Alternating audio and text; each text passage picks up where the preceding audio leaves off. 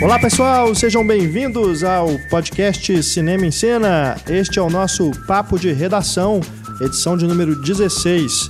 Aqui no Papo de Redação a gente fala sobre os filmes que chegaram aos cinemas recentemente. Neste programa a gente fala sobre A Culpa é das Estrelas, adaptação do famoso romance de John Green, né, um best-seller atraindo multidões aos cinemas em plena Copa do Mundo. Né? Aliás, eu vi lá no Filme B Filme B, que é o site de bilheterias, né, e tudo, que a estreia do Brasil na Copa do Mundo, Brasil e Croácia, deu mais público nos cinemas, porque alguns cinemas estão exibindo os jogos, né, do que as estreias da semana. É, ficou, se eu não me engano, em quinto ou sexto lugar na, É. na semana, na bilheteria. Impressionante, né? Impressionante. Brasil e Croácia arrebentando nos cinemas. A gente achando, né, que o pessoal ia ficar em casa para ver o jogo, mas foram para os cinemas ver mesmo, apesar de toda essa confusão, né, com protestos e tudo, não vai ter Copa, etc, né? A gente viu que Quem o é público cinéfilo foi muito alto, vai né? pro cinema até pra ver futebol, né? É, e só ainda dentro desse assunto, só ainda um parênteses, a gente nem começou o programa ainda, né? Mas já estamos debatendo. É, vocês viram também que os cinemas estão exibindo cada vez mais atrações que não são filmes, né? Óperas. Jogos de futebol, óperas, agora séries da BBC. É, aquela Né? Earth não sei o que, né? Viraram salas multimeio, né? Não é mais sala de cinema. Quem quiser ver a vida selvagem em 3D e detalhes, pode ir pro cinema agora. Aliás, estreia a Amazônia em breve, né? Que deve ser bem essa linha também, se eu não me engano. Não, e também fugindo um pouquinho do esquema de, da programação normal, né, dos cinemas, essa programação que a Cinemark está promovendo com filmes mais antigos, né, alguns muito mais antigos, outro- outros pouco, pouco antigos, mas também é bem interessante e eu tenho ficado bem satisfeito de ver que as sessões têm ficado bem cheias. Bem cheias. O que deve levar essa promoção adiante, né? Essa semana mesmo está sendo exibido Laranja Mecânica, né? Ingressos comprados todos, né? Espero. Sim, sim.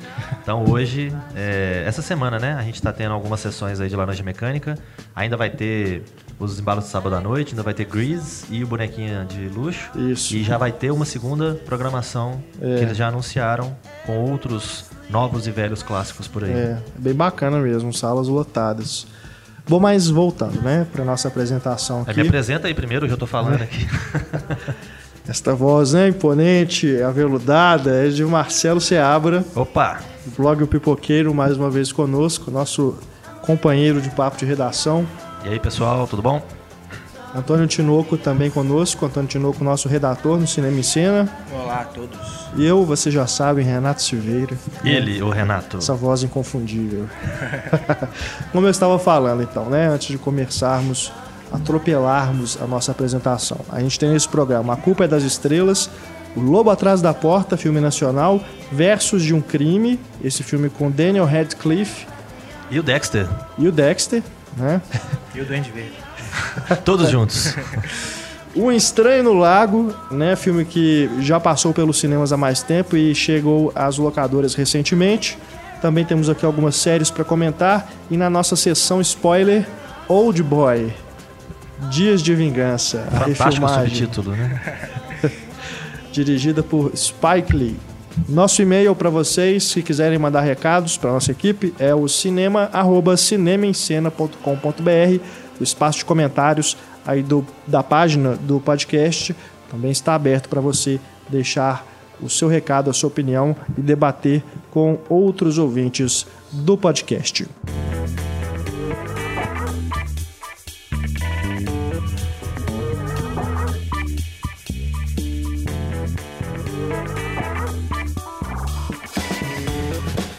Vamos começar o nosso programa.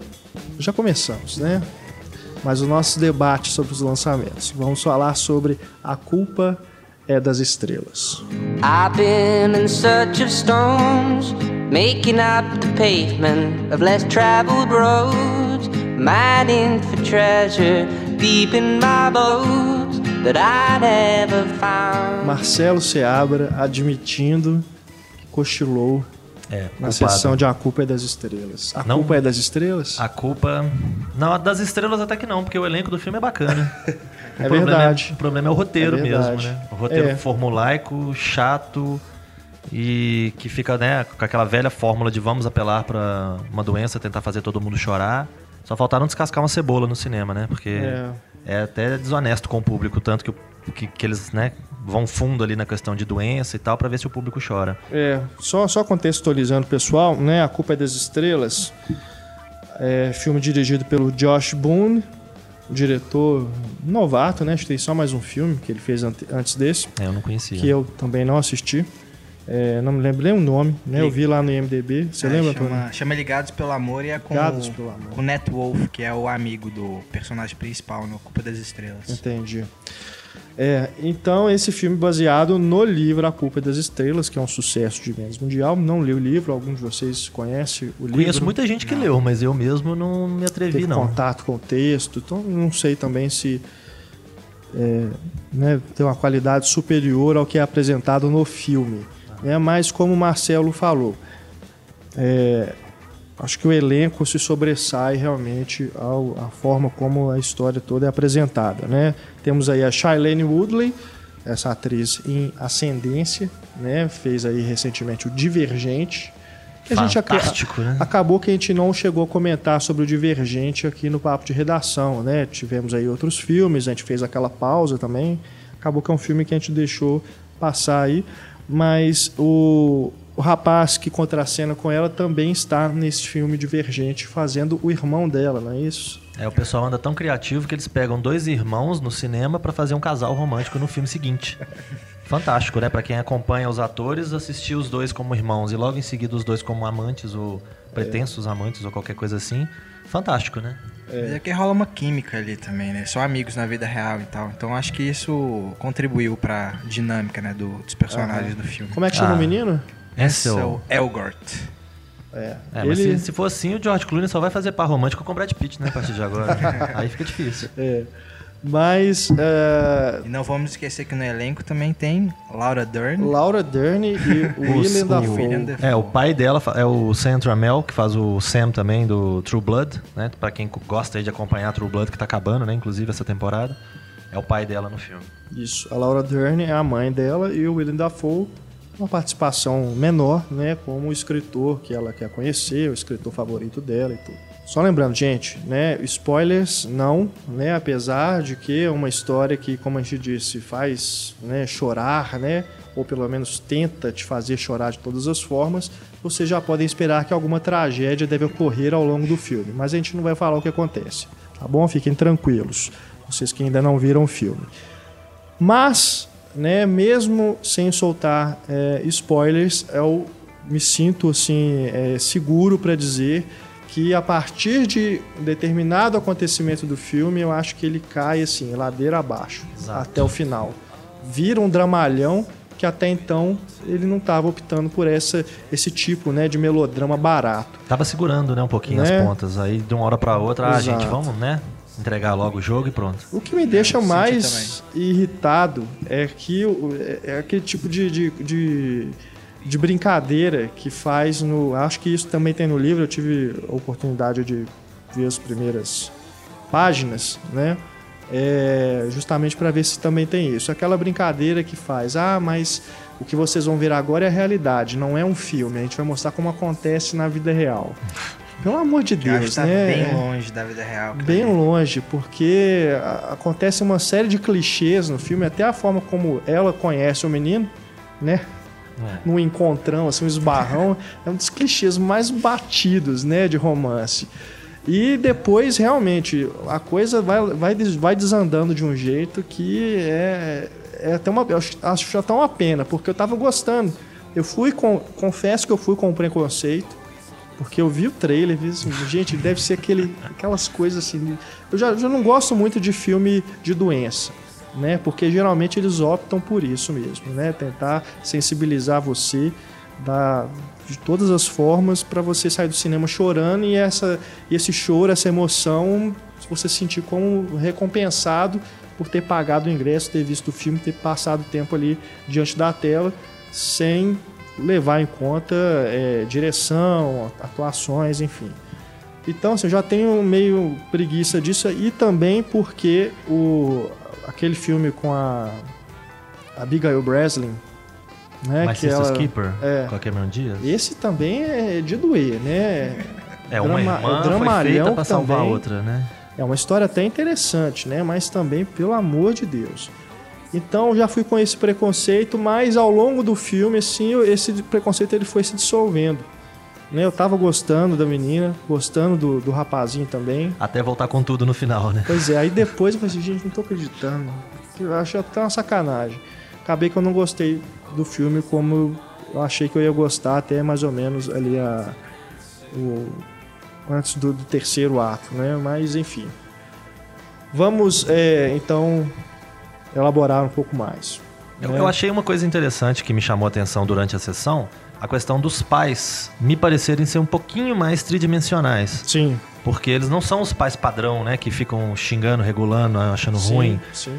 Quando a menina quer sair, por exemplo, eles não, né? Eles ficam um pouco assustados, um pouco receosos, mas não, não, não criam um problema. Né? Eu até faria uma ponte aí, não sei se cabe, mas com o Hoje Eu Quero Voltar Sozinho, né? Que Sim. você tem pais interessantes que são relativamente bem criados.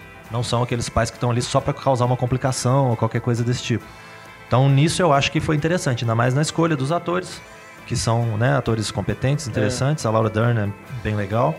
Eles são preocupados, né, com a filha, mas não chegam ao ponto de ficar impedindo que ela, ela de fazer as coisas. É, né? eles querem, ela deixa bem claro, né? Ela quer a felicidade da filha. Então, se a filha tem que fazer um programa, tem que fazer alguma coisa diferente pra fugir da rotina, que faça, que seja, né? Então, ela não fica presa em casa, nem nada. Ela anda com aquela bomba de oxigênio pra todos os lados. Então, isso até eu achei uma coisa interessante, né? É, o fato deles também não se, o- se oporem ao relacionamento dela com o menino, né? É. Acho que também é bacana, porque geralmente acontece esse tipo de coisa.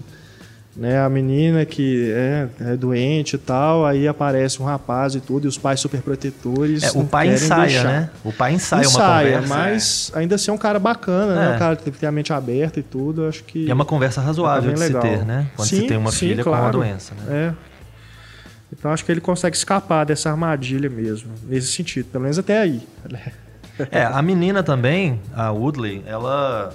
Eu acho ela uma boa atriz, né? Apesar de eu ter achado, né? Uma pena a gente não ter discutido sobre Divergente, que ia ser muito divertido meter o pau naquela porcaria. Mas eu acho que apesar dela fazer essas, essas porcarias, né? Como Divergente e esse agora. Esse agora não chega a ser, né? Uma porcaria, mas um filme besta, ruim. Ela. Qual, qual outro filme? Além de Os Descendentes, que foi onde É, ela os- despontou. Eu não vi o, o Spectacular Now, Também que foi um muito elogiado, né? Um filme independente que ganhou prêmio em Sundance. Que ela fez, inclusive, com o Miles Teller, que é o Isso, vilãozinho do, do- é. do Divergente. Então ela, né, tá sempre repetindo o pessoal que tá com ela aí no- nos filmes. Mas que eu, que eu vi com ela mesmo foi só os três. E no Descendentes, né, que ela chamou atenção, ela tá muito bem. No Divergente, até onde ela pode ir, ela vai. E nesse A Culpa das Estrelas, eu acho que ela cumpre né, o papel É, dela sim. razoavelmente bem, apesar do roteiro não ajudar. Então eu- ela tem feito né, uma carreira interessante. Eu acho que a escolha dela para ser a Mary Jane no Homem-Aranha seria erradíssima, porque a Mary Jane, né, pelo menos na, na descrição dos quadrinhos, né, nos desenhos que a gente acompanha, ela é praticamente uma supermodelo, uma mulher linda, fantástica, maravilhosa, que eu acho que não, não cabe.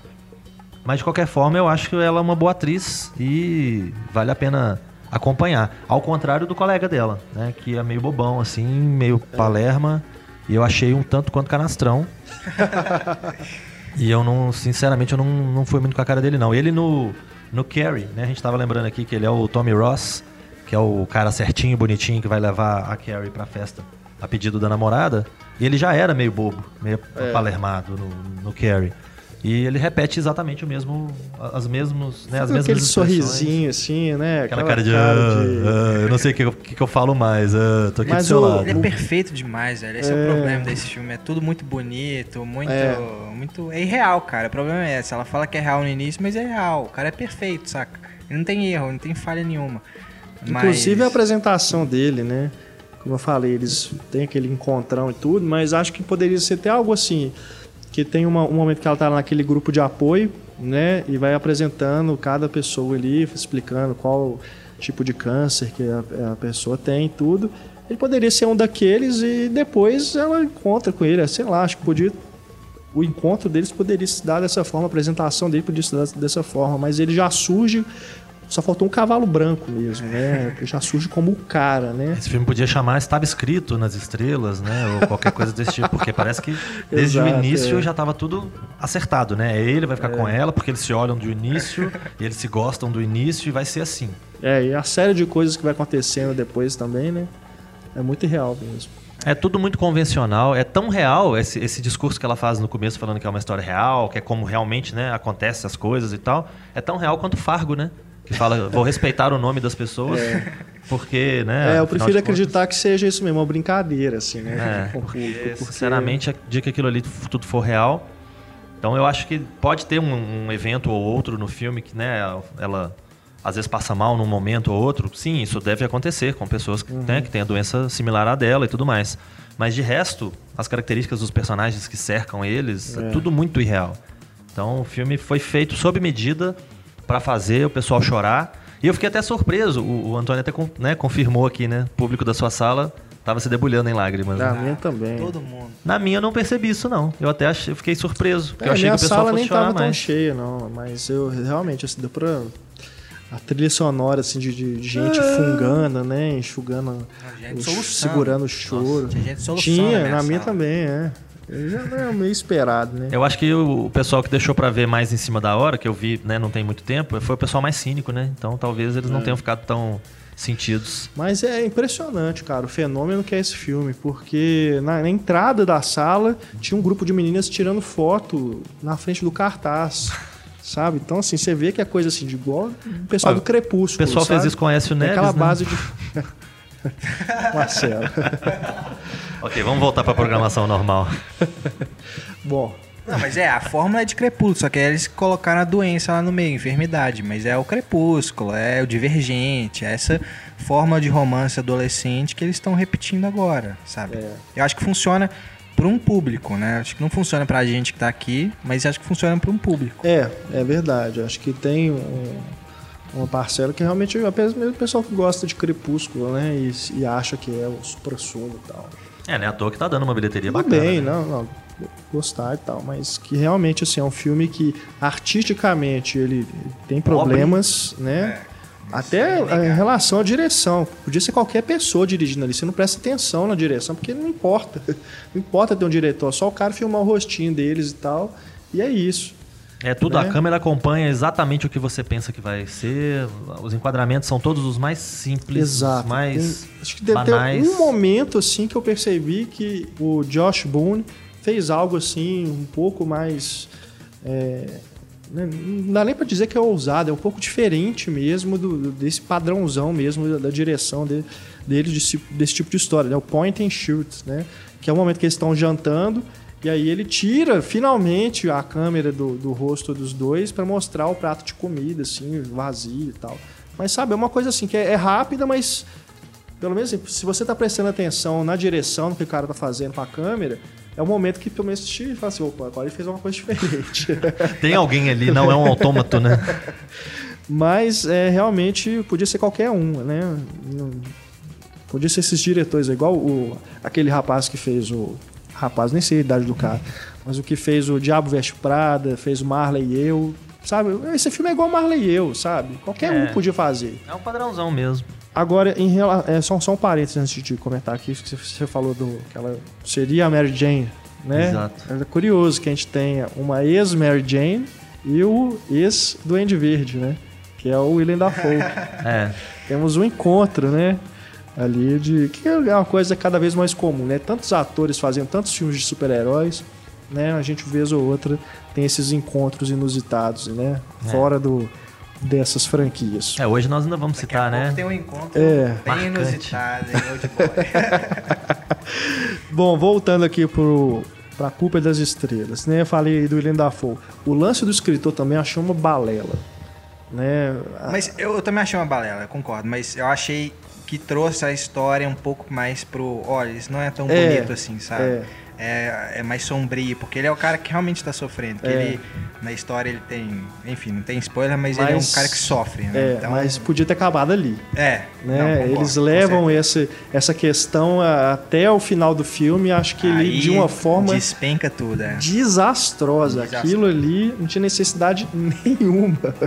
Deve ser só pra. Enfim, não vou falar, mas deixa quieto. É, a, a ideia já tá clara. né? É. É, mas é exatamente isso. Em relação à doença, né? A forma como retratam a doença. Eu também, eu, eu não sou, não tenho, né, muita informação, familiaridade com o câncer, assim, não, graças a Deus nunca tive, né, na minha família algum caso assim que eu pudesse acompanhar, ver como que as pessoas ficam, né? Mas pelo menos assim, dentro do que a gente já acompanhou, até dentro dos próprios filmes, de reportagens, enfim, é, sobre o câncer, eu não sei, eu acho que os- eles estavam bem sadios, não? O menino tudo bem porque ele já tinha se recuperado, né? Mas mesmo assim, agora ela também, por, por fato de uma menina que tem um problema de respiração, não sei, tudo bem, pode estar maquiada e tudo, né? Pra poder sair com o menino, mas mesmo assim eu achei que ela devia ter um, uns olhos mais escuros, assim, né? Umas olheiras, assim, porque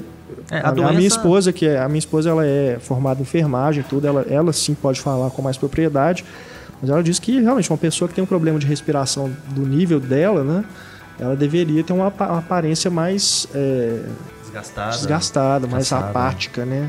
É, eu Não acho sei, que vocês, acharam, vocês A, acharam a respeito doença disso? é um, é um mero joguete do roteiro, ela só se manifesta na hora que precisa.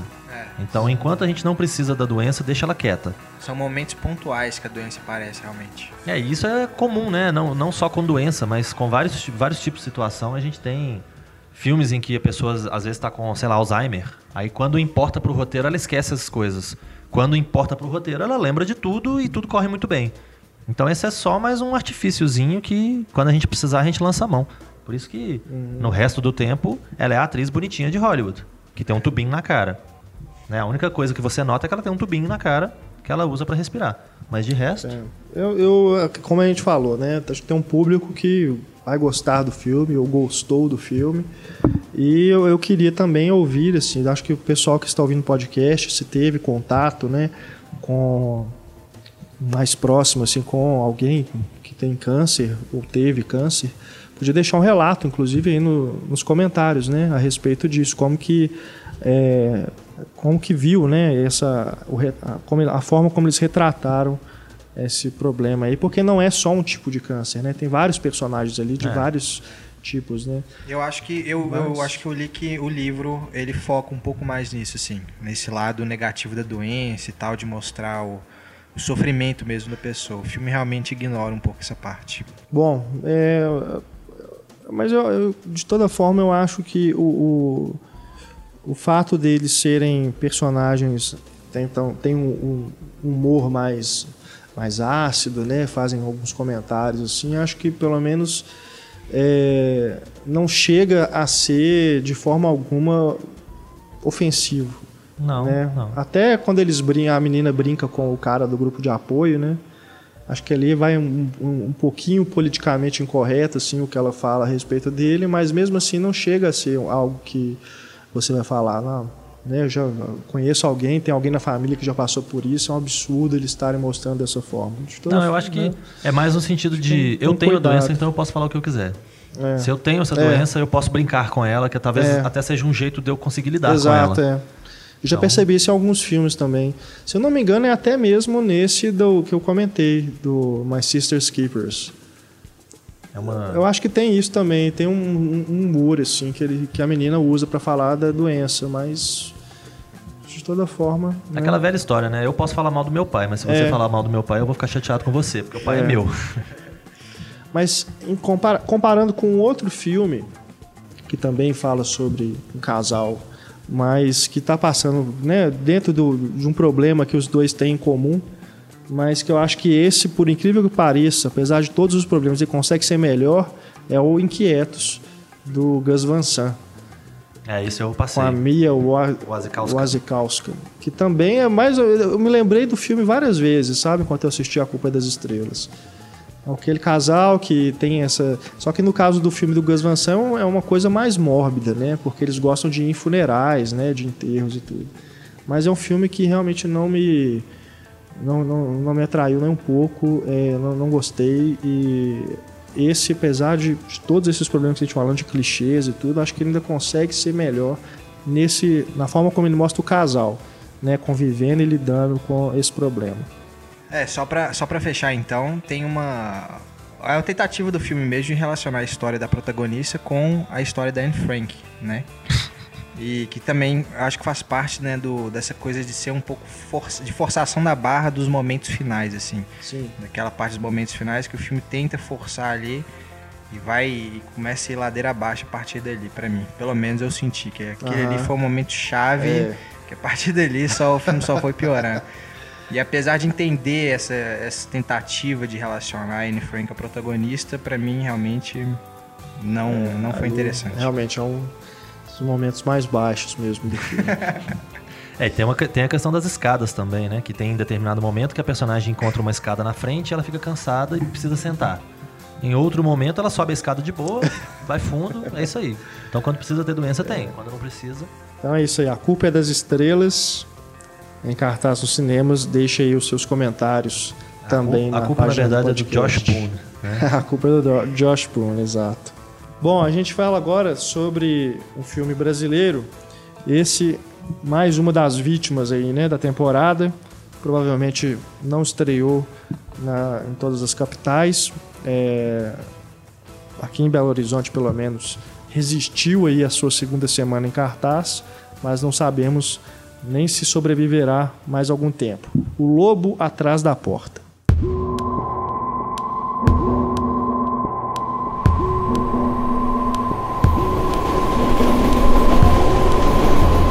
Lobo Atrás da Porta, filme dirigido pelo Fernando Coimbra, primeiro longa dele, e já estreou bem, né? Porque ganhou prêmios no Festival do Rio, melhor filme, melhor atriz para Leandra Leal, né? E é um filme realmente impressionante. Eu gostei demais, não só da atuação da Leandra, mas dos outros atores também. O Milen Cortaz, cara, ele é muito bom, cara. Esse, esse, esse ator, assim, da geração dele, eu diria que é um dos melhores. É da mesma geração do Wagner Moura, Lázaro Celton Ramos, Lázaro Ramos, né?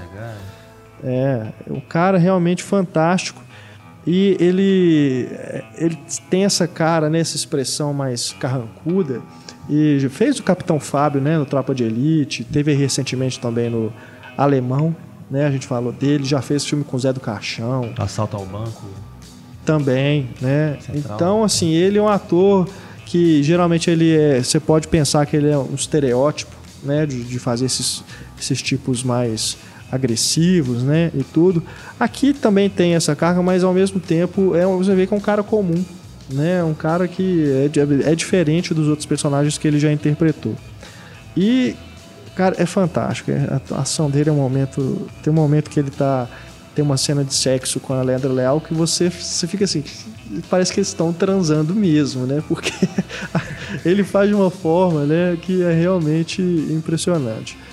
Também me gostei muito da Fabiola Nascimento, né, que é uma atriz que já essa já tem aí um- uma carreira também mais Muito bem no estômago, né? no estômago, né? Já fez vários filmes, né? Uma Nunca mais que, eu comi uma coxinha da mesma forma. E uma atriz que vem, a gente vem acompanhando aí bastante tempo, ela tá ótima também. A Leandra Leal, aquela coisinha, né? né? Delicada, né? Aquela coisa. Ela, ela tem dois, dois lados, né? Duas faces no filme, né? Ela rouba a cena. É muito legal. E a Thalita Caralta também me impressionou, porque ela é personagem de Zorra Total, né? Só que aqui ela faz uma versão séria. né? Então os momentos em que ela aparece, é- ela realmente também rouba a cena. Muito boa a atriz também. E estamos falando né, do que eu gostei dos atores e também da direção dele, porque é um diretor que filma de perto, né? Filma muito o rosto dos atores, mas é aquilo, não é o cara, é o cara que sabe movimentar a câmera filmando de perto. Trabalha ali com uma calma, ele sai do rosto, vai para alguma parte do cenário, volta para o corpo do ator, até voltar para o corpo, para o rosto de novo. Então é o cara que sabe, porque tem muita gente, principalmente diretor de filme de ação, que cisma de filmar de perto. E ação é um negócio que é rápido, né? Não tem como você filmar muito de perto sem deixar a pessoa, o espectador, confuso. Se você está movimentando a câmera até para tentar pegar os movimentos dos atores todos. É, né? a geografia toda, né? Do... Exato, é uma zona, né? É, mas aqui a gente vê que é um cara que tem consciência, né? Da proximidade que ele está filmando e não deixa você é, perdido ali nas cenas, né? Nos diálogos e tudo. E tem e é realmente muito competente. E tem um, um, plano que quem, quem viu vai saber que é que eu gostei bastante assim. Só desse plano você já vê que o cara tem talento e a gente pode acompanhar de perto ele que ele vai fazer coisa boa. Que é uma cena que a Leandra Léo tá tipo no de um morro uhum. e a cena começa baixinho no chão e de repente a é de uma grua, né? Começa é. a levantar e mostra a paisagem toda assim abaixo Aham, dela. Só dessa é. cena você já vê que o cara tem talento. Excelente mesmo. E é, é, é impressionante. Ele tem esse, Acho que são poucos momentos em que ele realmente abre, assim, usa um, um plano mais aberto. E quando ele abre, depois parece que o, parece que o rosto da Leandra Leal especificamente tem um imã, que a câmera vai volta pro rosto dela. É, é muito bom. A direção é. dele é muito boa mesmo. Uma parte também de um como que chama? Vira-vira? Que fica é, rodando, um, né? No parque, um parquinho, né? Num parquinho, é. Um playground. Que a gente vê as duas personagens é. conversando, né? E aí vai vendo a reação de uma delas quando vai conversando. Uh -huh. Campo fora de campo. É muito interessante. É. É realmente um diretor pra gente observar aí os próximos trabalhos dele. Realmente é um cara que é bem promissor mesmo, uma carreira bem promissora. Agora, a história desse filme ela é baseada em uma peça? Não, um fato, um né? caso real. Um caso real. Da Fera da Penha. Ah, é isso. Aconteceu na década de 60 lá no Rio. Achei que era uma peça, o nome de uma peça isso. a Fera da Penha. É. Pois é.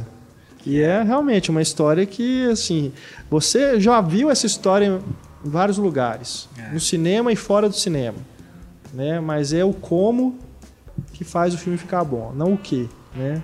A velha questão. A história de uma um casal, né, que tem a filha sequestrada. E aí a partir daí a gente vai acompanhando a investigação policial, que vai chamando o personagem do, do Milen Cortaz, da Fabiola, né, que é o casal, e da Leandra Loyal, que seria a amante do, do Milen Cortaz, né? Uhum. E aí a gente vai conseguindo os depoimentos ao, ao mesmo tempo que a polícia, né? Isso é interessante é. também. A gente vai acompanhando, desvendando aquele, aquele mistério, aquela trama ali aos pouquinhos também. E é interessante que a gente vai acompanhando as reviravoltas, né? Porque me lembrou até o um filme do Kurosawa, Rashomon, que é o Sim. que você vê diferentes pontos de vista da mesma história, né? E esse filme também, a gente tem o, o Milen Cortaz, ele conta história, depois a Fabiola, depois a Leandra Leal, e a gente vai vendo as diferenças, vai vendo, pô, esse cara que mentiu nessa hora, né? Uhum. Ele tá uhum. falando verdade. É. Então é bem interessante, que a gente vai acompanhando a história, vai desvendando aquilo ali, até um desfecho que é assim, apesar de ser a partir do momento é. você espera esse desfecho, é um desfecho que ao mesmo não, não deixa de ser chocante. Verdade, né? É. é bem bacana. É mesmo. A condução da história é muito boa, mas ainda assim só um, um pequeno assim, porém para mim. Acho que ele devia deixar algo mais dúbio no, no, no, desfecho. Porque, como você disse, ele vai apresentando versões, né? Ao mesmo tempo, a, a, a mesma pessoa apresenta versões diferentes da história, né? Do caso. Então você já fica meio assim, será que eu acredito né, no que essa pessoa está contando, né? No, agora, a partir do momento que vai para um flashback, né, para mostrar o que é o, a versão daquela pessoa para o delegado, que aliás é ótimo também, o Juliano Casarré. Né, excelente nesse papel, a forma como ele interroga os, as pessoas ali, as testemunhas, né, os envolvidos no, no caso, é, arranca risos mesmo. A partir do momento que ele, você volta né, para a versão que a pessoa está contando para ele, e aí você fica na dúvida se aquilo é real ou não. O filme, a partir de um momento, você vê que ele está assumindo que aquilo ali seria a versão real, seriam os fatos. É. Mas eu não sei, eu acho que, de certa forma, ele diminui o impacto do que acontece com a Leandra Leal em certo momento do filme, sem spoilers, tá, pessoal? Ainda bem, né? Porque eu não né? vi. Eu acho que o desfecho, por ele assumir que seria o fato, é, deixar isso claro, né? é, ele diminui um pouco o, o que aconteceu com ela, a importância do que aconteceu com ela, a gravidade do que aconteceu com ela. Mas, é, não sei, interpretação minha, acho que se eu, se eu falar um pouco mais eu posso acabar é, estragando, depois eu comento com o Antônio aqui em off. É difícil mesmo. Agradeço. São muitas reviravoltas, É. né? Então realmente é difícil É. comentar. Mas acho que ele podia ter deixado uma coisa mais no ar. Enfim. Menos redondinho, né? É, Aham. como eu disse também, é, o filme ele é uma história que a gente já viu né, acontecer em outros lugares e tudo, mas ainda assim, ainda que a gente saiba que o que as pessoas fazem ali não é certo, não sei, ainda assim me passou uma impressão de moralismo, assim, de tipo, olha, se você fizer isso, você vai se ferrar. Ah, não, com certeza. É. Isso sim. Que não impede, assim, de gostar do filme. Acho que vários filmes fazem isso. Todo né? filme de terror faz isso, hein? É. Eu vou ali fazer sexo e já volto. Aí a pessoa morre no caminho. da floresta. Isso. Mas não sei, eu não sei se é. Não sei, isso me, de, alguma, de alguma forma me incomoda um pouco. Não, Também. é, eu, eu concordo assim, plenamente. Eu, sei, eu saí exatamente com essa impressão, assim, dessa, eu sei exatamente a mensagem que você quer, que você tá falando, mas a, a mim não incomodou tanto, assim. É, não, não ao ponto de você falar, não, mas esse filme não, né? O cara forçou pra passar uma, uma mensagem, dar uma lição, né? É, mas eu, eu senti isso também, com Mas certeza. né, dá pra perceber isso. Então eu continuo tendo que assistir esse filme, né? Continua. Ah, então tá. Pode deixar. Você não vai se arrepender, Márcio. ok, vou lá. Né? Então, o pessoal aí que né, não teve oportunidade de ver no cinema, acho que pode aguardar aí ansiosamente o lançamento em DVD. Né? Não, acho que nem vai demorar muito. Esse tipo de, de filme, os lançamentos de filmes brasileiros né, não tem demorado tanto. É, o Canal Brasil tá tá aí também, né? Pois é. Daqui a pouco. Então, aguardem aí com ansiedade, porque vale a pena mesmo. O Lobo Atrás da Porta. Falando em locadora, o filme que a gente achou que iria direto para as locadoras, né? Que é Versos de um Crime.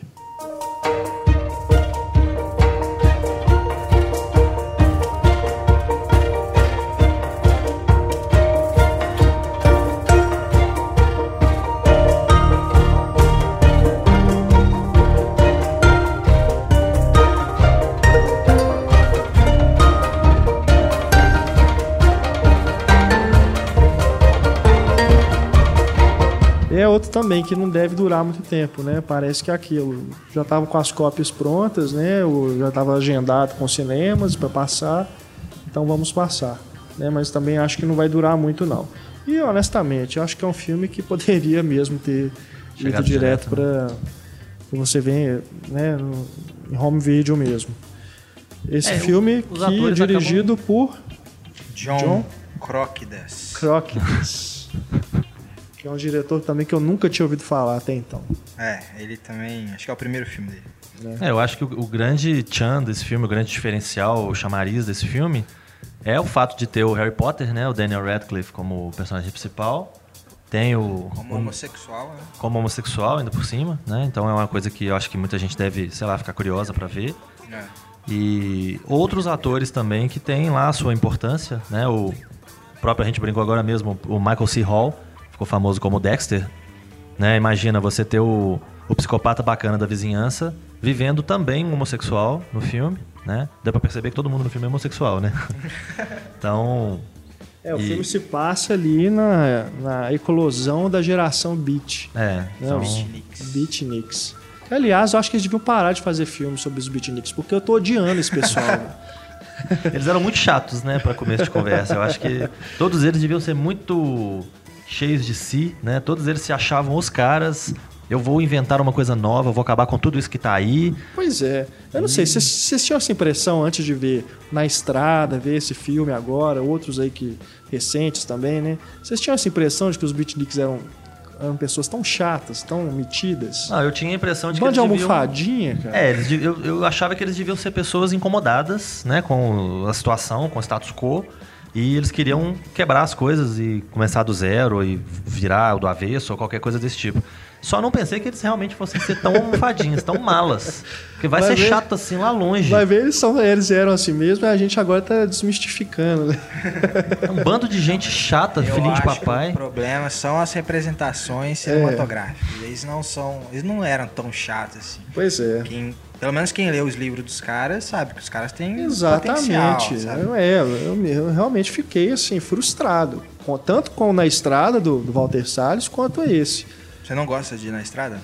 Acho ok, não, não acho grandes coisas não, mas o que me incomoda mais é justamente o fato de ser o, o filme todo ser uma desculpa para o cara escrever o manifesto dele, né? Ele passa por aquilo tudo, ah, tô de saco cheio, vou plantar algodão para poder depois escrever. E eu achei que seria realmente uma adaptação do livro, assim, não, não no sentido de literal, porque o livro é uma coisa praticamente inadaptável, né? Como está lá. Mas acho que justamente por ele representar um- uma quebra né, de estilo de, na literatura e tudo, ser uma revolução, né, ele representar uma revolução dentro do, do- da literatura, acho que o cinema, no cinema, o, o Walter Salles pode- poderia ter ousado mais. Sabe? Acho que o filme pedia alguma coisa assim diferente, mais ousada, mais. eh, não sei, eu acho que Engraçado. ficou um filme bem quadradinho, sabe? Aham. Engraçado você falar isso, porque eu também acho o Na Estrada só apenas um filme bom. Mas o, eu senti que o Walter Salles tem, fez um filme. Eu, eu achava que era um filme redondinho, mas eu vi como que esse verso de um crime é muito mais redondinho. Entendeu? Como É. se o Na Estrada realmente tipo, tentasse inovar algumas coisas ali e tal, em relação à narrativa. E esse verso de crime não, ele é um filme água com açúcar, diretor, direção pálida, assim, você também não repara e, e realmente deveria ter usado mais. Tá representando É. ali o Allen Ginsberg, Jack Kerouac, William Burroughs, sabe? Você tinha que William ter, Burroughs, cara, É. imagina. Tinha É, que ter O cara que escreveu Naked Lunch. Naked Lunch, é. É, Aquele mala sem alça com aquele cabelinho penteadinho pro lado que né, faz nada demais. é. Tudo bem, né? Assim, eu já tive a oportunidade assim de entrevistar diretores de filmes que são. Na hora que você vê o filme, você fala, nossa, o cara que fez esse filme deve ser um maluco. E o cara é um, né, uma gente boa, assim, mais tranquila, assim. Então você não, você, não, você não liga uma pessoa ao filme. Então acho que pode acontecer, mas eu, eu não sei. Acho que o problema também é o elenco. Eles escolhem atores muito. é, assim, são rostos conhecidos, não sei. Não- tanto na estrada quanto nesse, né? Apesar, assim, de na época do Na Estrada o Sam Riley ainda não se. não era um cara famoso e tudo. O rapaz também que faz o Garrett Hedlund, Garrett Hedlund. Tinha né? Kristen Stewart ali. Tem né? Kristen Stewart, que aliás é um dos melhores papéis dela. Kristen né, Dunst. Até então. É, o, Mas agora Estrada- nesse também ele pega rostos assim que você já sabe mais ou menos o que esperar. Então eu não sei. O Harry Potter, eu não sei, bicho, eu não consigo ver esse menino fora do papel de Harry Potter. Acho que o único filme dele depois que eu, que eu acho que ele fez uma, uma atuação interessante é aquele de terror, A Mulher de Preto. A Mulher de Preto. É, bacana. Eu, eu Né, gosto Mas daquele filme. fora isso, pra mim ele é o Harry Potter em todos, diferente, por exemplo, da Emma Watson, que essa eu acho que conseguiu transcender ele do papel da Hermione.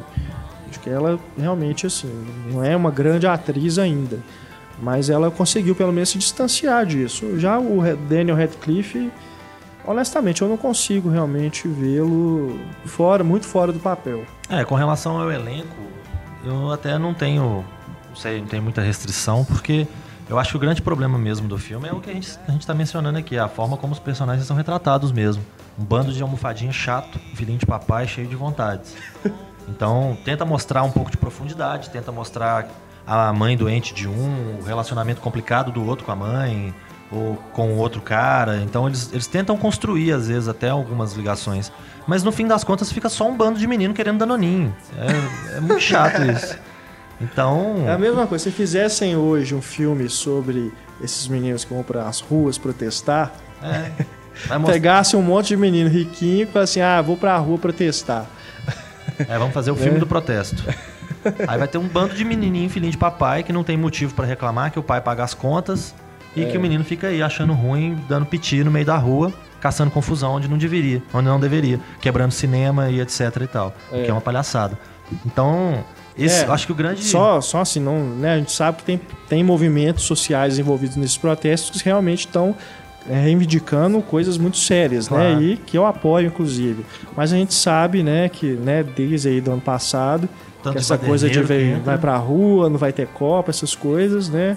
Tem muita gente ali que é só interesseira mesmo e, e gente que tá ali pra farra, né? Que tá ali pra, pra poder, sei lá, matar a aula, fazer alguma coisa, né? Que, Não, tanto de gente que, que não é vê, protestar realmente, é fazer bagunça. Tanto né? de gente que você vê na rua protestando contra alguma coisa, como a latinha de cerveja na mão. É, e o perfil dessas pessoas, a gente já viu aí, tem muita gente ali que você vê que tem um, um status social realmente que, né, não justificaria ela estar ali reivindicando coisas que pra ela não é, a gente sabe que não faz parte da filosofia de vida delas, né? Mas enfim, vamos É, voltar para os escritores aí que são mencionados, são mostrados, né, retratados no filme, acabam que, sei lá, tem um pouco disso também. Então é, é gente que é muito não gosto do que está aí, não não quero continuar nessa tradição, quero quebrar tudo, quero mudar tudo e tal, mas simplesmente para fazer isso, né? O próprio Ginsberg era filho, né, de um poeta famoso até e tudo, mas ele queria pegar o que ele aprendeu com o pai e perverter aquilo, né, de uma boa, de um, num bom sentido, né, fazer uma coisa diferente com aquilo ali que, que já vinha acontecendo. E claro, isso deve ter dado certo, né, até um certo grau, porque eles são famosos até hoje, porque estão fazendo filmes sobre eles e tudo mais. Então, alguma relevância para literatura, né? Claro, eles têm. Isso não é, não é Com discussão certeza, aqui. né? com certeza tem. Mas no que, no que é mostrado nos filmes, né, que, que, são, que tem sido feito, até pelo menos esses que a gente mencionou, realmente são personagens muito chatos, né, que você acaba querendo que, sei lá, morram todos. Podia É. morrer todo mundo, que você ia ficar mais feliz de ver aquele povo chato indo embora, né? Então, eu acho que o- no, no Na Estrada, você tem o papel do, do Jack Kerouac, né, que é o Sam Riley. É um cara razoavelmente tranquilo, bacana, que talvez o pecado dele seja ficar maravilhado com um amigo que não vai levar ele pra lugar nenhum. O amigo sim é o babaca, né? É, o cara que não tem eira nem beira, que deixa todo mundo na mão, que faz um tanto de coisa errada. E nesse filme você tem uma carga maior de personagens com essa característica. De gente que não tem cabeça, de gente que não vai chegar a lugar nenhum, de gente que por algum motivo conseguiu dar em alguma coisa, conseguiu algum tipo de sucesso. Pelo menos é isso que o filme mostra, né? Apesar de serem pessoas loucas e fazerem coisas erradas e né, coisas sem pensar duas vezes, eles ainda conseguiram alguma notoriedade na, na literatura. E Isso é o que fica aparecendo quando a gente assiste esses filmes. Então, esse Kill Your Darlings, né? Até o, o título é até interessante, né? O título original. É. É, uma forma de falar para a pessoa sair do conformismo, né? Kill Your Darlings. Então, mata os seus queridinhos ali e vai pro, pro novo. Alguma coisa desse tipo. Agora, Que é- curioso que quem fala isso no filme é o professor, né? Exatamente quem mantém, né, os queridinhos, né? Quem mantém É. a, a, a coisa tradicional. Então, a ideia até seria interessante, né? De mostrar ao pessoal que queria quebrar essa, essa tradição, queria partir para o novo e tudo. Mas ficou num resultado bem mediano, né? É, e o título em português, Versos de um Crime, porque o foco do filme também é o crime que aconteceu ali, nesse início ali do, da geração Beat. Né? E aí, a gente tem que falar do Danny Dehan, que interpreta o Lucien Carr, que é um cara que participou ali desse início, mas não foi pra frente, né? Ele só teve, foi mesmo o pivô desse acontecimento trágico ali. E, honestamente, cara, o Danny Dehan é um cara que eu temo muito que ele se torne um estereótipo. Porque tá ficando igual o Paul Dano. Você olha pra ele e vê aquele cara meio psicopata, meio maluquinho. Magrinho, né? esquisito, maluquinho, né? Imagina, Poder Sem Limites, né? Que já tem, já tem essa, essa vertente meio psicótica no, no personagem dele. O cara depois faz Duende Verde, Aquele do Pines lá, o local também, onde tudo né? termina, Que é um, um filho de um pai ausente, É. né? Um cara meio transgressor. É. Então, assim, eu, eu temo que ele possa estar entrando aí num estereótipo muito cedo, né? Porque é um ator que tem dois anos que a gente está vendo ele no cinema, né?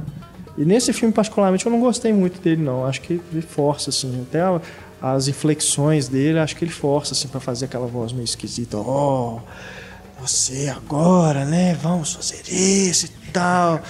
Não sei, eu não gostei muito dele nesse filme, não. É, e ele talvez seja do- de todos os personagens o personagem mais denso, né? Às vezes mais profundo, que teria condições de É. ser melhor desenvolvido, porque é um personagem que ao mesmo tempo que é amigo, é tudo, é um manipulador de primeira. Porque ele manipula todo mundo em volta dele para fazer o que ele quer. Quando ele, enquanto a pessoa tá servindo ao propósito dele, ele quer a pessoa por perto.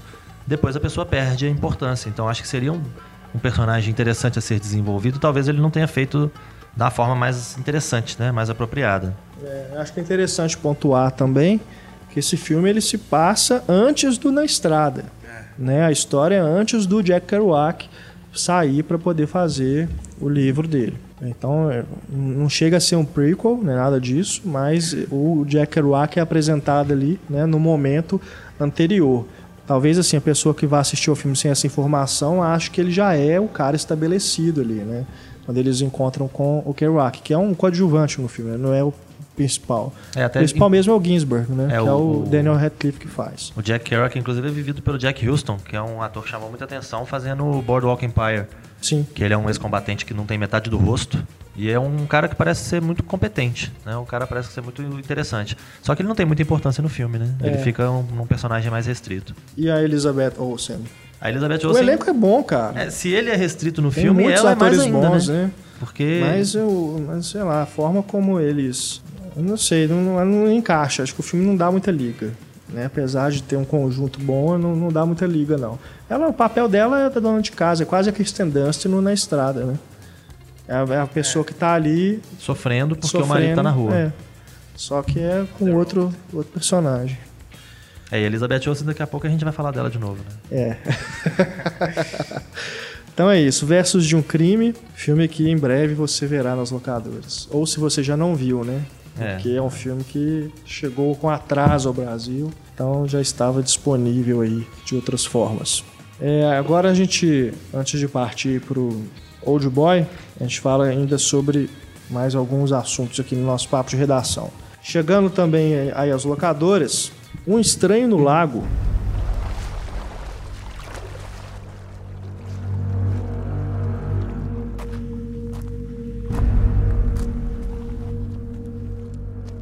filme que ficou em primeiro lugar na lista de melhores filmes de 2013 da conceituada Carrier do cinema. E não só nessa a lista desta revista, mas a lista de vários críticos, né, também trouxe esse filme, se não em primeiro lugar, em alguma posição de destaque. Né? O filme dirigido por Alain Guiraudot.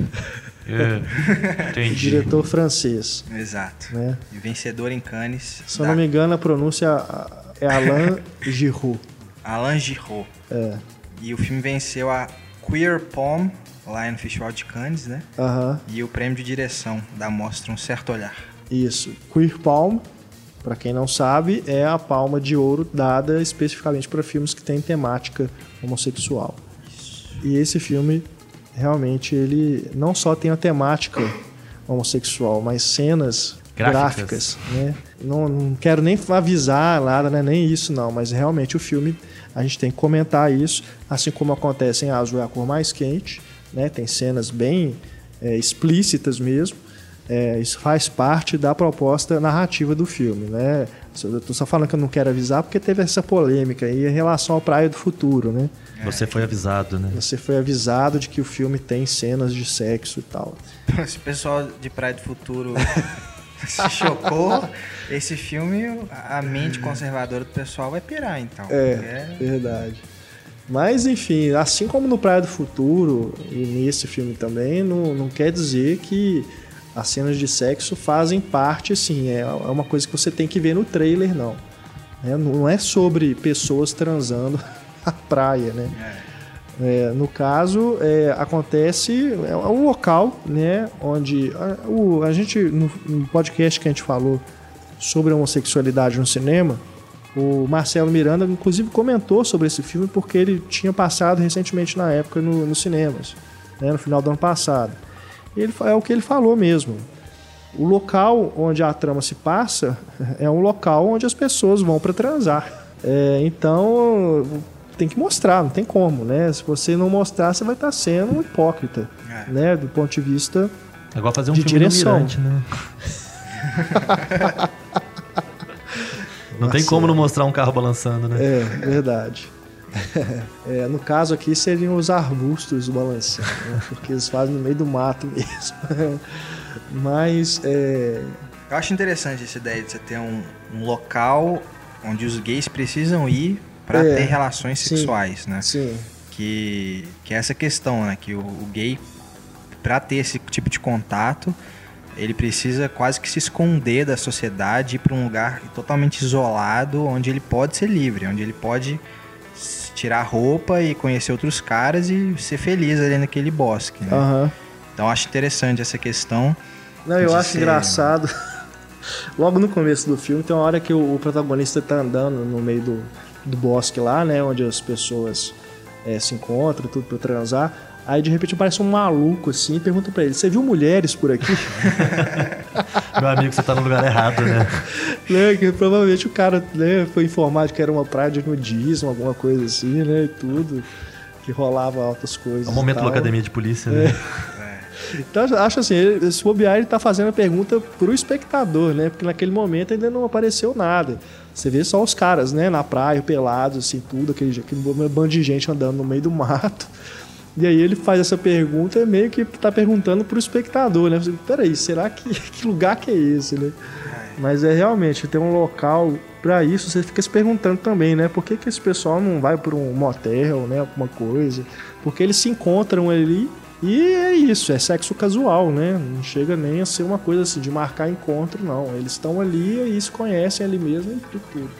Mas um- é um refúgio mesmo. Um refúgio. E é legal porque a trama, isso não é spoiler, isso tá na sinopse, acontece um assassinato nesse lugar, né? Nesse, nessa, nesse lago. E, e é interessante, assim, a reação das pessoas a isso, né? De, de, de muitas vezes ignorar essa questão do assassinato para manter aquele lugar ali, de, É. de manter a, aquela, aquele cotidiano ali daquelas pessoas. E aí eu acho que a trama realmente melhora a partir dali, assim. Sim, Que é, eu vira quase que uma, uma coisa meio de Hitchcock mesmo, é. né? Essa questão do da, da louco do um corpo que cai, Aham. tem vários várias várias semelhanças ali. E aí eu acho interessante que o clima do, do filme também muda, né? Sim. Desde o início, assim, porque não tem trilha sonora, Uhum. né? Isso é interessante também, acho que ajuda a construir o clima.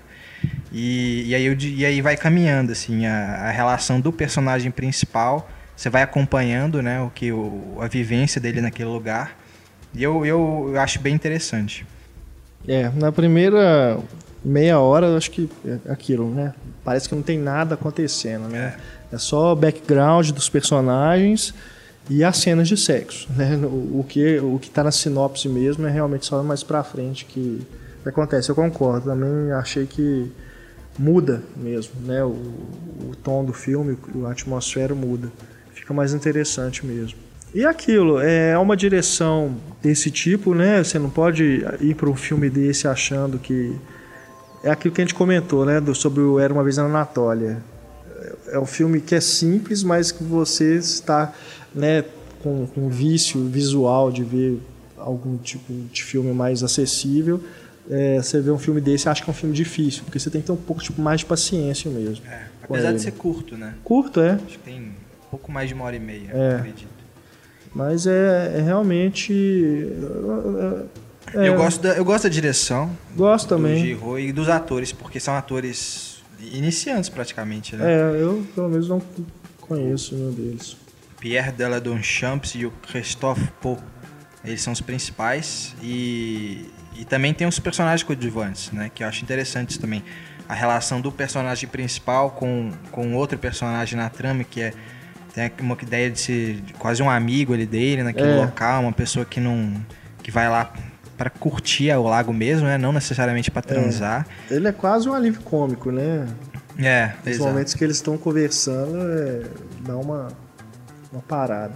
né? É, e tem outros personagens coadjuvantes também que dão um alívio cômico, né? Sim, sim. É. Acho que não dá nem pra comentar, né? Tem Mas- o policial também. É, o policial é o que, eu- que eu menos gosto, assim, na história. É. Eu acho a parte mais fraca do filme seria o, o detetive que vai lá investigar o, o assassinato, né? Sozinho, perguntando pra cada pessoa ali. Eu acho que, não sei, talvez poderia ser melhor trabalhado essa parte do detetive. É, mas tá aí, um Estranho no Lago. É disponível em DVD. Vale a pena conferir também. A censura, né, não precisamos nem dizer, é, é realmente impróprio para menores, é, mas estejam avisados que é um filme bom. É, é um filme bem bacana. Pode talvez você não considerá-lo o melhor do ano, o melhor de qualquer coisa, mas ainda assim é um filme interessante mesmo. Um grande lançamento aí que tivemos nos cinemas e agora nas locadoras. Ainda falando aqui sobre. agora sobre séries, né? A gente falou que comentar rapidinho aqui sobre algumas séries em cartaz antes de falarmos sobre o Old Boy. É, a gente tem comentado algumas séries, né, que tem sido destaque na televisão, tem tido estreias e tudo mais. Uma interessante que chamou atenção recentemente aí, que estreou na HBO, é Penny Dreadful.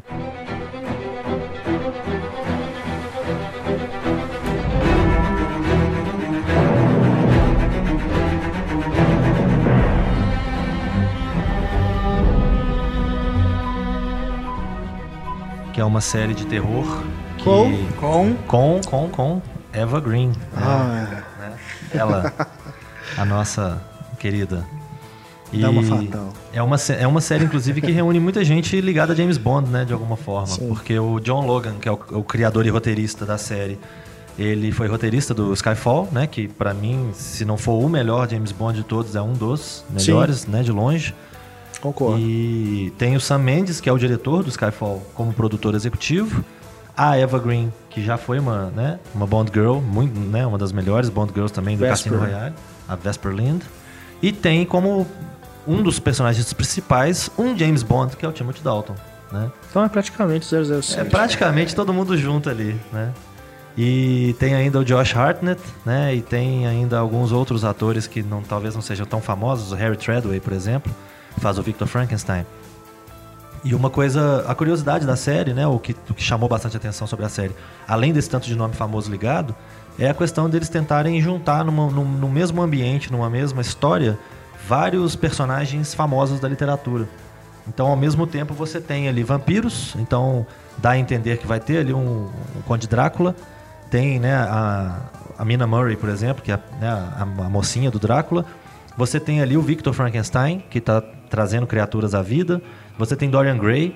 Então ele vai fazendo ali um desfile de, de personagens que você fica esperando, assim, qual- qualquer hora vai aparecer o Dr. Jekyll, né? o, quase uma liga extraordinária da Alan é Moore. por aí, né? É, a, a comparação até foi feita, né? De, de- é uma série de terror que é mais ou menos a Liga Extraordinária. Vamos reunir um tanto de gente aqui e tentar. Só que assim, obviamente que você não vai esperar que seja nada próximo do- dos originais. Né? A, a própria Mary Shelley, uma hora ela é citada, né? No- não a hora que o Victor Frankenstein tá falando alguma coisa, ele fala ah, alguma coisa que a Shelley escreveu, ou qualquer coisa assim.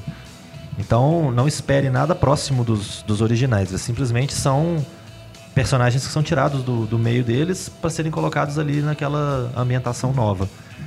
E aí, tá aí talvez esteja o grande problema da série, porque eu acho que falta um pouquinho de dinamismo entre os, entre os núcleos da série e acaba que você tem um amontoado de personagens, uma coisa curiosa atrás da outra, mas não tem bem ali uma história, não parece que não tá contando direitinho o que, que tá acontecendo.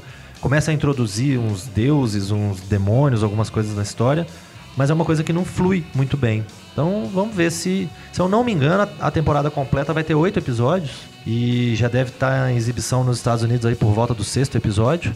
Aqui começou recentemente, no começo do, do mês agora de junho.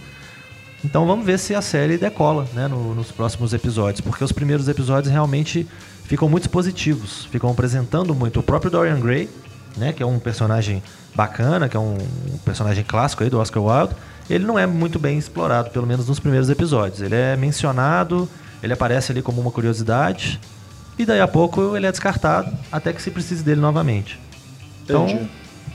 fica aí a recomendação para ver Penny Dreadful na HBO, pra gente ver se a série vai deslanchar, né? Se Mas vai- são oito episódios no total dessa temporada? Eu acredito que essa temporada fo- foi fechado um pacote para oito episódios. Não sei se às vezes uma temporada nova vai manter a Aumenta. história, né? Ou se vai aumentar o número de, de- de episódios, ou se às vezes vai fazer o que True Detective vai fazer, né? Que o American é, Horror pois Story é, já é que eu faz. perguntar se é uma tendência mesmo fazer essas séries mais curtas. O problema é que passa tudo junto, aí acaba a temporada tudo junto e você fica um ano esperando pra ver ele de novo, né?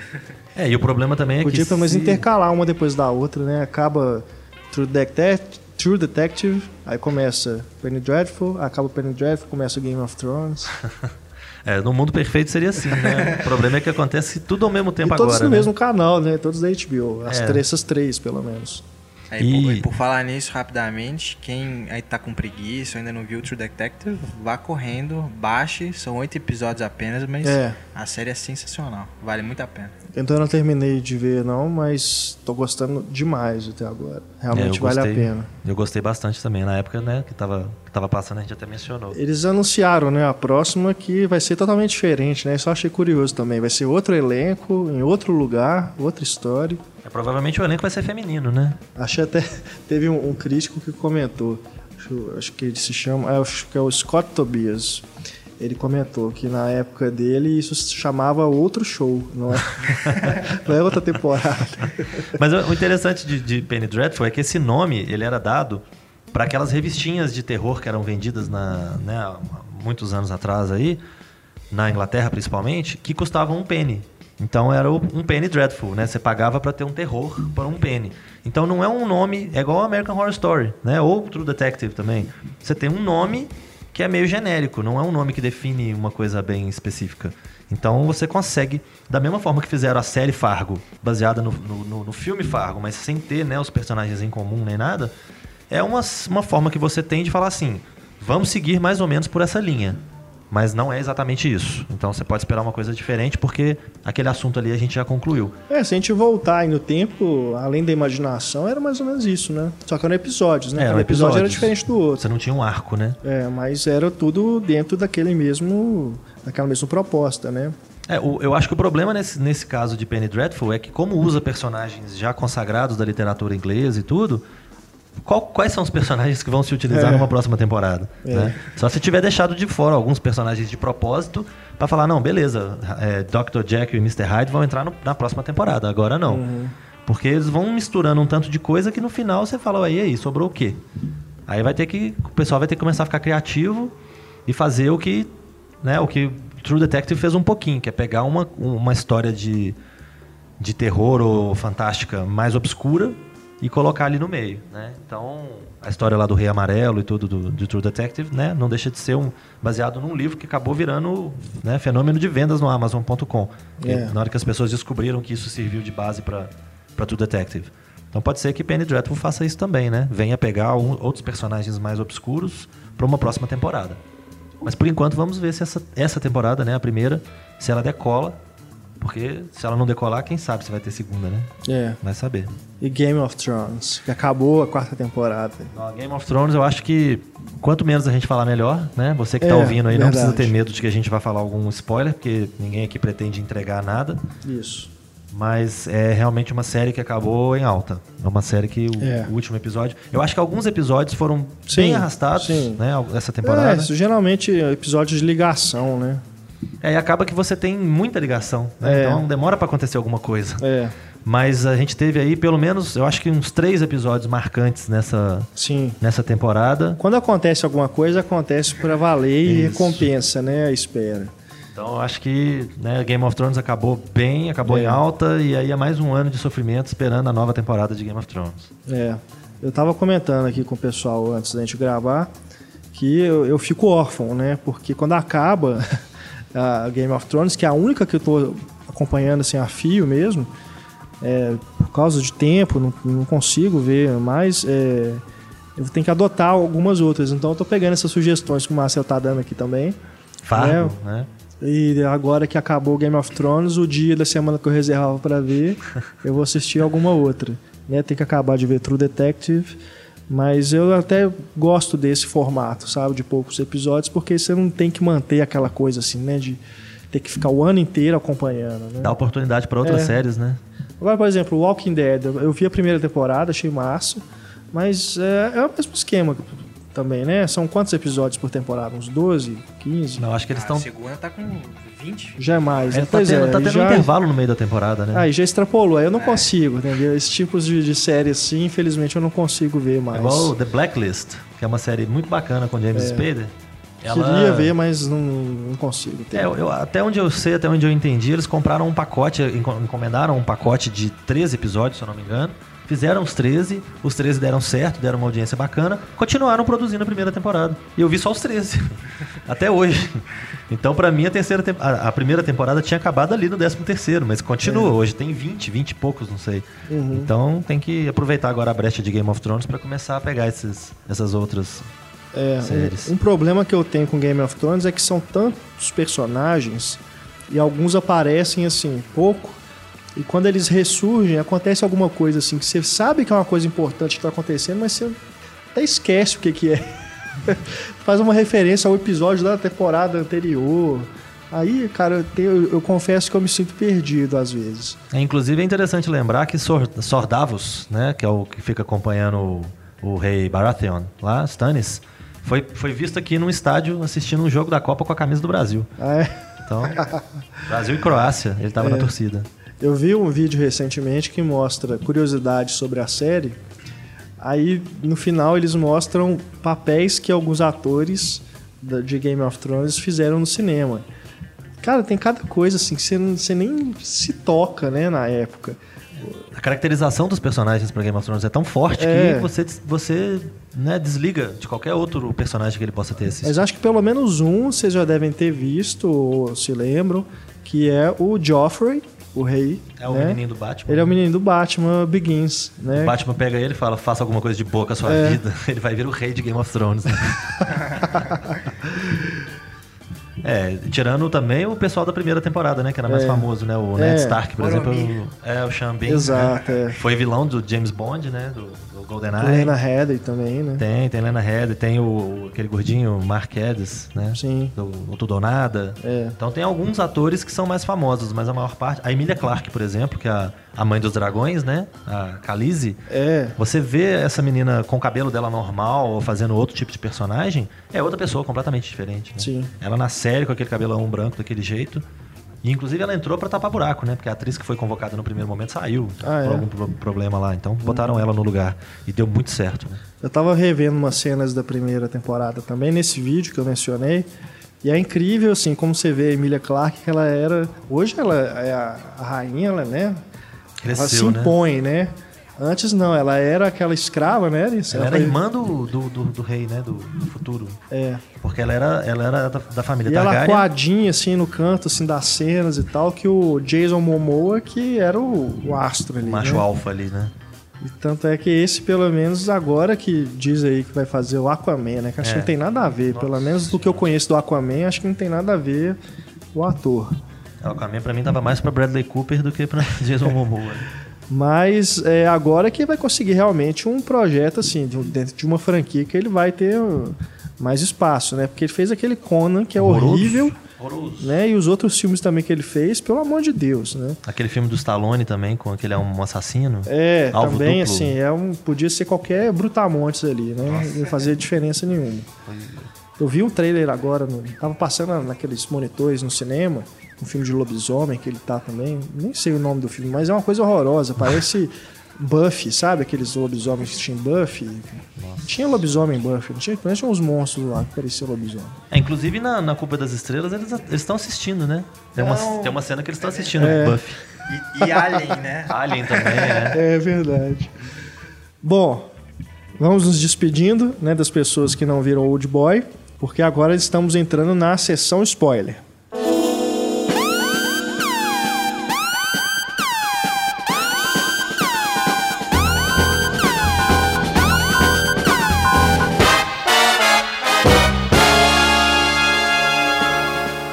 Sessão spoiler, que é aquele momento em que a gente fala do filme sem trava na língua, né? Vamos aqui falar sobre revelações, o final, inclusive, as coisas que acontecem em Old Boy, tanto a versão original de 2003 quanto essa refilmagem que finalmente chegou aos cinemas, né? Depois aí de quase um ano, né? Se eu não me engano.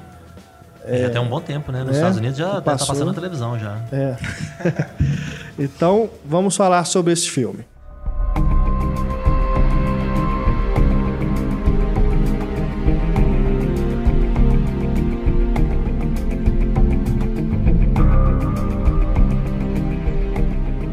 Dirigido por Spike Lee. Já começa aí, né? que, que você foi fazer aí, aí. meu filho? Que escolha inusitada, que é um projeto que ficou rodando tanto tempo.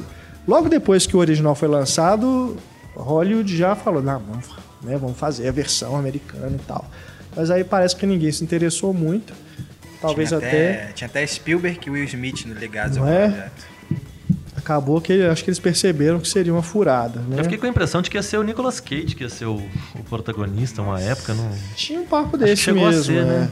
Mas aí acabou que ficou com o Josh Brolin. Né? Então, assim, é aquele problema. É como você pegar uma música consagrada e tentar fazer um cover. Né? A, a base é tão boa, é, o negócio já é tão né, perfeitinho que você tentar fazer algo diferente, você corre o risco de fazer estragar. Né? Você não vai conseguir superar, nem igualar aquilo. Nesse caso, tá, é um filme recente, né? A gente não pode falar. Eu, pelo menos, não gosto de falar assim, ah, é um clássico já, é uma coisa que vai ficar para sempre e tudo. Mas é um filme que ele é realmente muito bom. Vocês gostam do Old Boy do Park Chan-wook? Adoro. Eu gosto. Acho que dos três aqui, pelo que eu tô vendo, eu sou o que gosta menos. Mas assim, ele é um filme que realmente ele causou uma, uma grande sensação, né, na, Na época, que ele época, foi é. lançado. Cannes também. Né, ele lançou o Park Chan-wook, que já estava aí, se não me engano, no seu terceiro, segundo ou terceiro filme, né, é, se colocou esse diretor aí, né, à, à vista de todos. E independente de ter, é um filme, é um filme estrangeiro que não, não necessita de uma refilmagem para poder é, se ficar famoso, né? Porque o- o barulho em torno dele foi tão grande que realmente você anunciar que vai fazer um remake, as pessoas realmente se perguntam. É a mesma coisa do Deixa Ela Entrar. Pra quê, É. né? Foi a é o mesmo tipo de situação. Você vai refilmar um, um- um trabalho desse pra quê? Só pra excluir a legenda. Não sou to- de, de forma alguma contra refilmagens. Né? Acho que você reinterpretar certos filmes é, é sadio, oferece uma nova perspectiva, não diminui o filme original. Alguns casos até o resultado é até Pode melhor, ganhar, né? né? Mas nesse caso aqui, cara, o que o Spike ele faz realmente é ele tenta mudar, o que ele muda, ele muda para pior e o que ele imita, ele imita pior, né? Não faz igual. Ele, eu acho que ele até nega o próprio cinema do Spike Lee, Se apaga totalmente. né? Você não reconhece o Spike Lee ali. Não sei uma hora ou outra que ele coloca aquela câmera que você já viu ele usar em outros filmes dele. E tem o Samuel Jackson. Mas... É, exato. É bem diferente, por exemplo, do Um Plano Perfeito, que é um filme de gênero, um filme policial, mas que você vê que tem a marca do Spike Lee ali. Né? Ele tá fazendo um filme de estúdio, né? mas ainda assim ele consegue deixar a marca dele aí. Insere uns comentários, né? Ele gosta de fazer comentário social, né? Ele, ele tem essa coisa nos filmes dele, nos filmes autorais dele. É, ele mostra que ele consegue ali. passar por gêneros, né? Ele não É. precisa ficar preso àquela questão de filme de rua, dos negros brigando, Sim, igual, sim. que ele ficou famoso, né? Os donos da rua, faça a coisa certa e tal. Agora, ele realmente nesse filme ele passa batido, né? Qualquer pessoa que pudesse ter dirigido o filme, ele daria na mesma. É. São 10 anos de diferença entre um filme e outro, né? Será que realmente tinha necessidade de, de fazer Pois de é. novo esse filme? Eu acho que Não tinha. É igual o Renato falou, Tinha. o que ele mudou, ele mudou pra pior. E o resto É. já tinha, melhor. Então, pra que fazer de novo? Não, é só pra falar, não tinha motivo pra existir e, e isso a gente viu tanto nas críticas da, da, da imprensa, né, quanto na bilheteria, que foi um fracasso, um estrondo de bilheteria, assim, um fracasso total. É à toa É. que demorou tanto pra chegar aqui, né? É. E em outros mercados. né? Esse eu realmente achei que direto para as locadoras. É, foi surpresa ele ter estreado. né, acho que o original ele já passou, passou nos cinemas aqui do Brasil, foi lançado em DVD em edição especial, então quer dizer, as, as pessoas sabiam que ele tinha uma procura, né? É. Então essa refilmagem realmente, enfim. É, eu aproveitei, Mas- inclusive, eu aproveitei pra rever o, o antigo, porque né, o filme tem 10 anos e eu só vi ele na época do lançamento. Então eu já tinha visto ele há bastante tempo. O Antônio até ficou meio, né, indignado. Como assim você não viu esse filme? Vai ter que ver de novo. Não, eu tinha que ver de novo. eu tinha visto a primeira vez.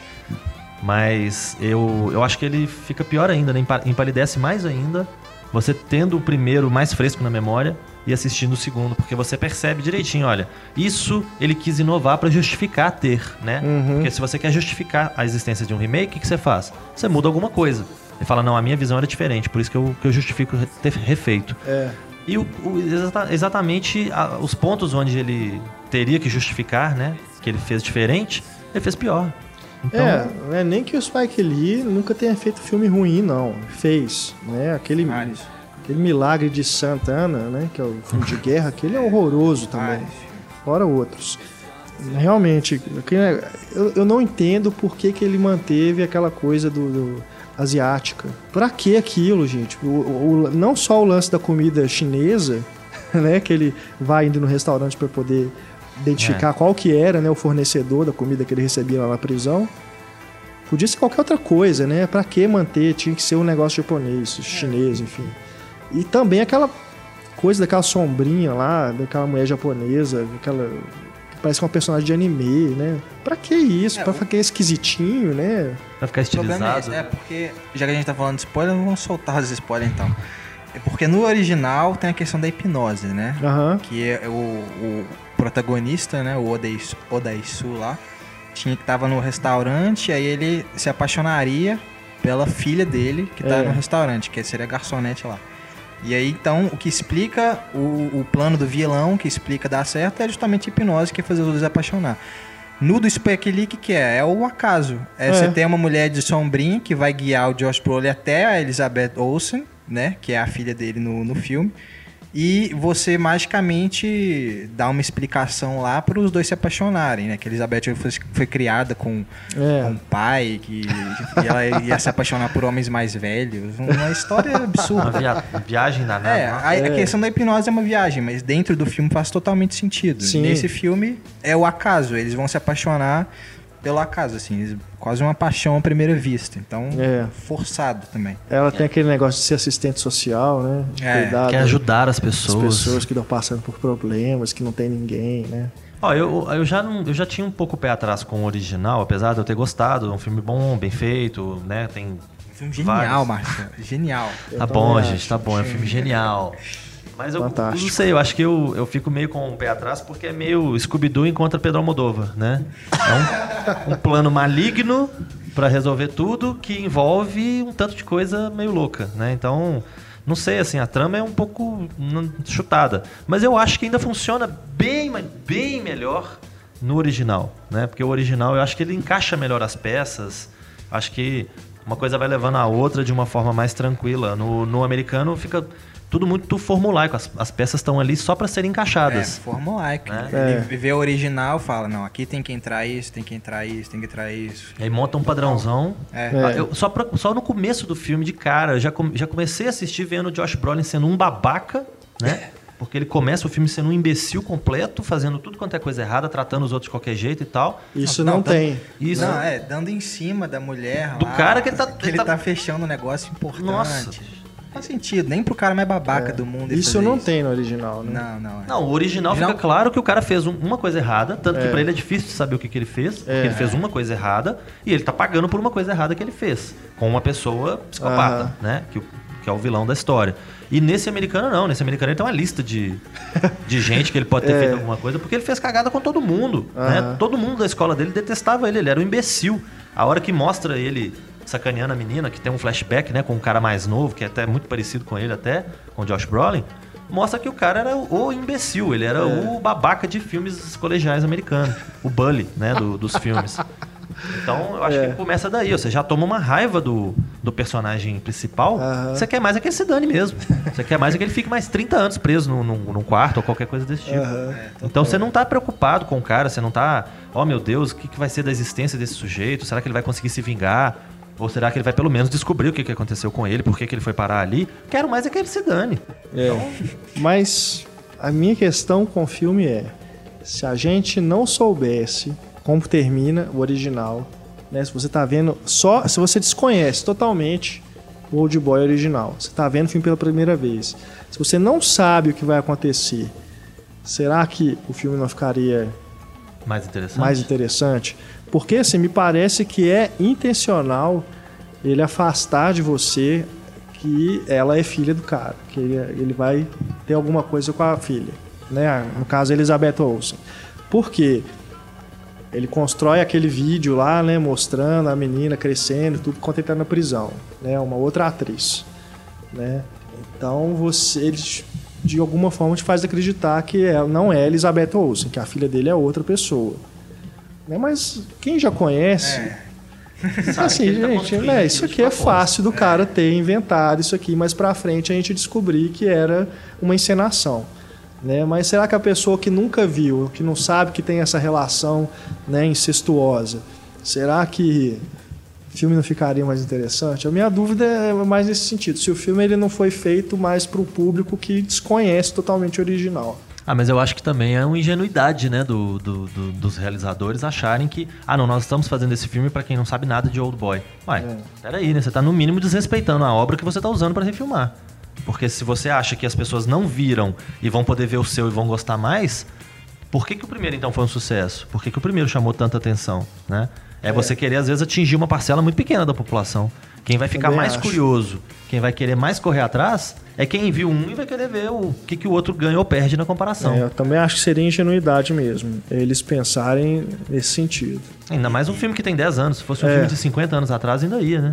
Não é como se eles estivessem pegando um filme obscuro japonês que nunca É. ninguém, as pessoas nunca viram, só quem é cinéfilo de festival que conhece. É o Já caso- viu alguma vez, né? Caso do Bravura Indômita, né? Você pega um filme antigo, resolve dar uma. Isso aí acho uma que é roupagem. diferente. É o caso do Enigma de Outro Mundo, do John Carpenter. que Ele pegou um filme mega obscuro, preto e branco, e fez o, o Enigma de É, Outro Mundo, que é, o É diferente. Inclusive né? ganhou, né? Um, um novo agora recentemente. É. também. Bravura Indômita o eu outro é discordo porque o filme que deu o Oscar pro John Wayne, né? Assim, ele pode ter sido esquecido, mas É, isso, que eu- isso que eu quis dizer. Não é um filme pequeno. Da mesma Aham. forma como o Old Boy chamou atenção agora, o Bravura Indômita chamou atenção na Ah, época sim, dele. entendi. Só que tem 50 anos, né? Sei lá quantos anos que tem. Então tem muito tempo, pelo menos. Deu pra passar um tempo, né? Eu, por exemplo, que né, me considero cinéfilo, que gosta de ver filme, até hoje eu não vi o Bravura Indômita original. Uhum. Eu vi só a refilmagem, né? E gostei pra caramba, né? Do, da- do novo dos Irmãos Coen.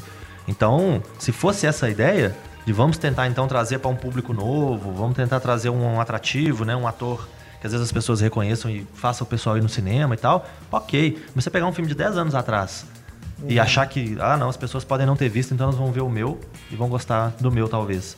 Eu acho que mesmo se o Old Boy de 2003 não, não existisse, se essa fosse a primeira adaptação, ainda assim seria um filme muito ruim. é, seria. Mas por existir, a gente vê como que é pior ainda. Porque a gente toda hora tá lembrando, né? É. Do original. O Spike ele até brinca com isso, coloca lá no aquário o polvo e o É. Josh Brolin brincando. Mas aí o que você lembra da ótima cena É. do original, dele enfiando o negócio na boca, sabe? Aham. Então, são referências que só te jogam pra baixo. Você vai lembrando do que era bom É. que o Spike ele piorou. É. É. a cena do corredor, que é fantástica. Aham. Também feita sem corte. E é, é muito mais é, impactante que o original. Assim. É bem feita a cena do Spike Lee. Assim. Eu, até, eu até gosto daquela cena. Mas é, o, o original é muito mais impactante. Com certeza, é. Muito mais bem dirigido. Não, e Agora- o- alguém me explica o fato do Josh Brolin virar um ninja depois que ele sai do quarto? Não, Porque- no original ele vira um ninja também. Não, mas- Praticamente um ninja. Ah, eu achei mais exagerado, né? Porque tudo bem, ele tá fazendo exercício ali, tá né, ficando forte, mostra claramente, no, no- no começo da história, mostra ele claramente barrigudo, né? Porque é. um cara desleixado, é um cara que não faz barba direito, um cara que não tá nem aí pra nada, que o chefe manda ele apertar a gravata e coisa e tal. Então, tudo bem, é, eles fazem questão de mostrar que era um cara desleixado que não tava nem aí pra imagem dele, nem pro corpo dele.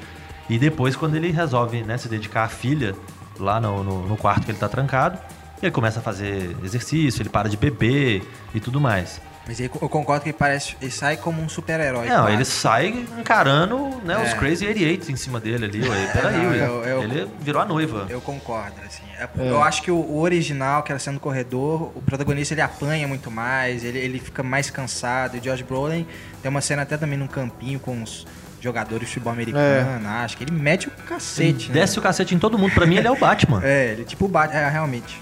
Realmente. Ali ele era o Batman. Ele pega os caras, tipo, os caras fortões, os, os jocks lá, os, os chefes de torcida, atleta, não, chefe de torcida não, os atletas propriamente dito, né? A chefe de torcida vão lá depois pra ajudar, né? Mas os atletas estão tudo lá querendo pegar o cara de porrada, o cara arrebenta com todo mundo. Pelo amor de Deus, é aquilo ali. Ele é o Thanos. né? Realmente. Não é, Thanos. Aquilo foi exagerado demais. Outra coisa ruim, o motivação do vilão. Porque no original, você tem a motivação. Você vê claramente que o cara quer uma vingança e tal. É a trilogia da vingança, né? Do Park Chan-wook. É. Ele constrói toda essa vingança e tal.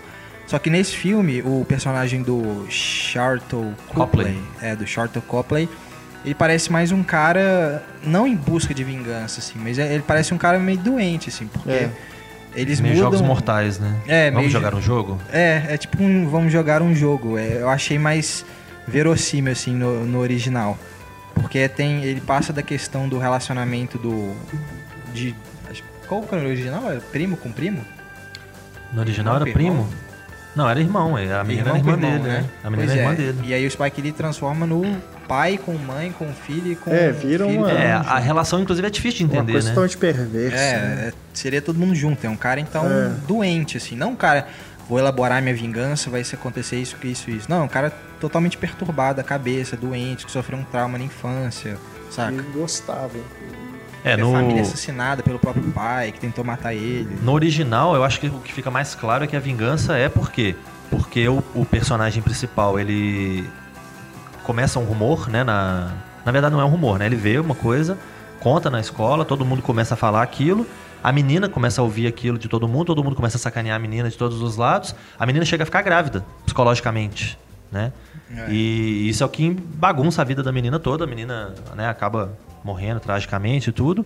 E aí bagunça a cabeça do irmão que quer vingar a morte da irmã, que era a queridinha dele. Já no filme americano, você tem toda essa questão da família que o pai parece que ele molestava tanto a filha quanto o filho. É. É, não, né? Então mundo. os dois tinham uma relação. O pai pegava todo mundo dentro de casa. A, mulher dele, o, o filho e a filha. E aí, por algum motivo, dá doida no pai, o pai resolve matar todo mundo. Então, assim, outra coisa que não se explica, né? O pai resolve matar todo mundo, tá vivendo em outro, em outro país, tá vivendo em outra realidade, pra fugir daquele, daquela vergonha toda que surgiu. É, o que eles falam é que ele quer proteger a família e tal. A partir do momento que o rumor começa a se espalhar, que o Josh Brolin viu ele transando com a filha, ele vai e mata todo mundo pra proteger a família. Não, mas antes disso ele muda de cidade, ele muda de país, ele vai pra Luxemburgo, sei lá pra onde que ele vai, ele muda de, Ah, de não, lugar. É. Ele some de lá e ainda assim ele sente necessidade de ter que matar a família inteira por causa disso? Pra que isso?